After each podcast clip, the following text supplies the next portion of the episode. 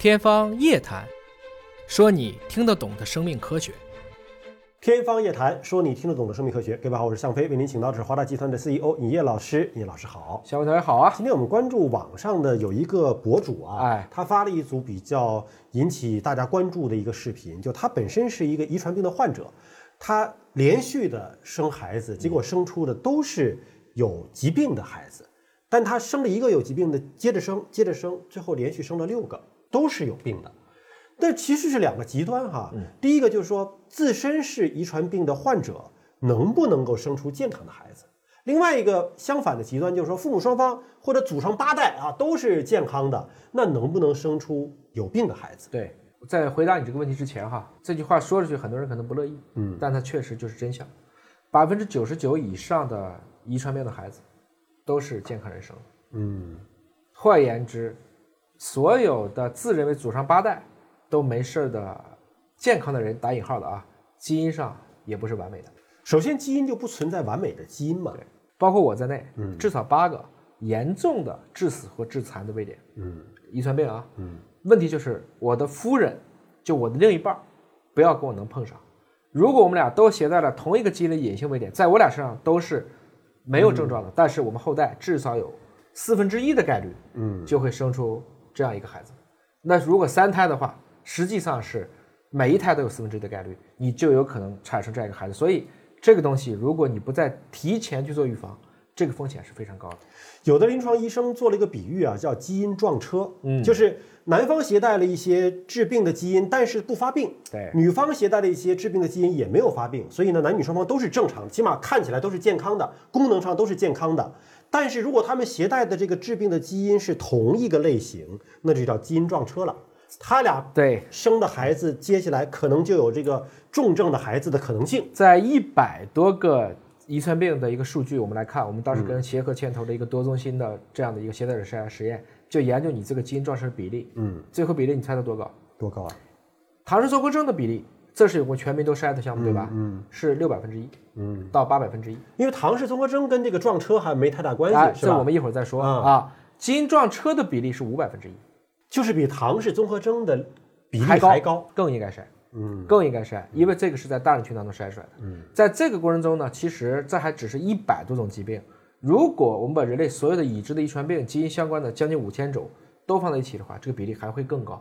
我们预计可能会在两三百分之一这么一个水平。其实用交通规则来做比喻还是挺恰当的啊。就是我们每个会开车的人可能都说，哎，我肯定没事儿，肯定没事儿。但是没事儿那也是百分之百，一旦发生了交通事故，它也是百分之百。所以呢，当你再听说我家祖宗八代都没有遗传病，我根本就不会得遗传病。我听过好多医生讲这个话，嗯，实际上你要跟他讲，一个遗传病它的后代是怎么来的呢？嗯，遗传病往往是不太有机会可以有后代的。就是像网上这位博主，非常明显的遗传的疾病，然后还继续的孕育下一代的这样的几率其实是少的。他之所以能够在网络上引起大家关注，就是因为这种情况太少见了，才会引起关注。一方面呢，我们固然会对他感到惋惜，甚至是同情、怜悯。嗯，另一方面呢，我们也觉得这是我们很多工作没有做到位。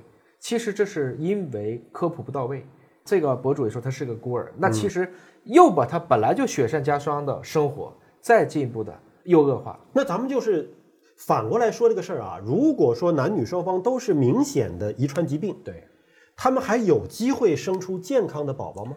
我们曾经跟这个三零幺的王秋菊教授、陈子江教授啊，这是齐鲁医院的，一起合作过这样一个项目，双方都是聋人，但是生出了一个听力正常的孩子，叫聪聪。嗯，呃，这个虽然麻烦一点儿，要花很多的钱，呃但至少即使父母双方都有遗传病，那么他们的后代和胚胎是不是有可能能碰出一个没有遗传病的？我们用三代试管的技术有这个机会来。做测序，还是有这个机会的。嗯，所以也就是说，虽然说双方都是遗传病，在自然条件下这个几率很低，但是因为现在有辅助生殖技术了，有我们三代的试管婴儿技术了，所以也变得逐渐可能了。就哪怕它是自然的孕育，也是有这个概率的，只是说概率非常的低。是，我身边还真有这样的同学，嗯，父母都是聋哑人，哎，但是他是耳聪目明的，嗯说话是没有问题的。那父母的聋哑是不是小时候打抗生素打的呀？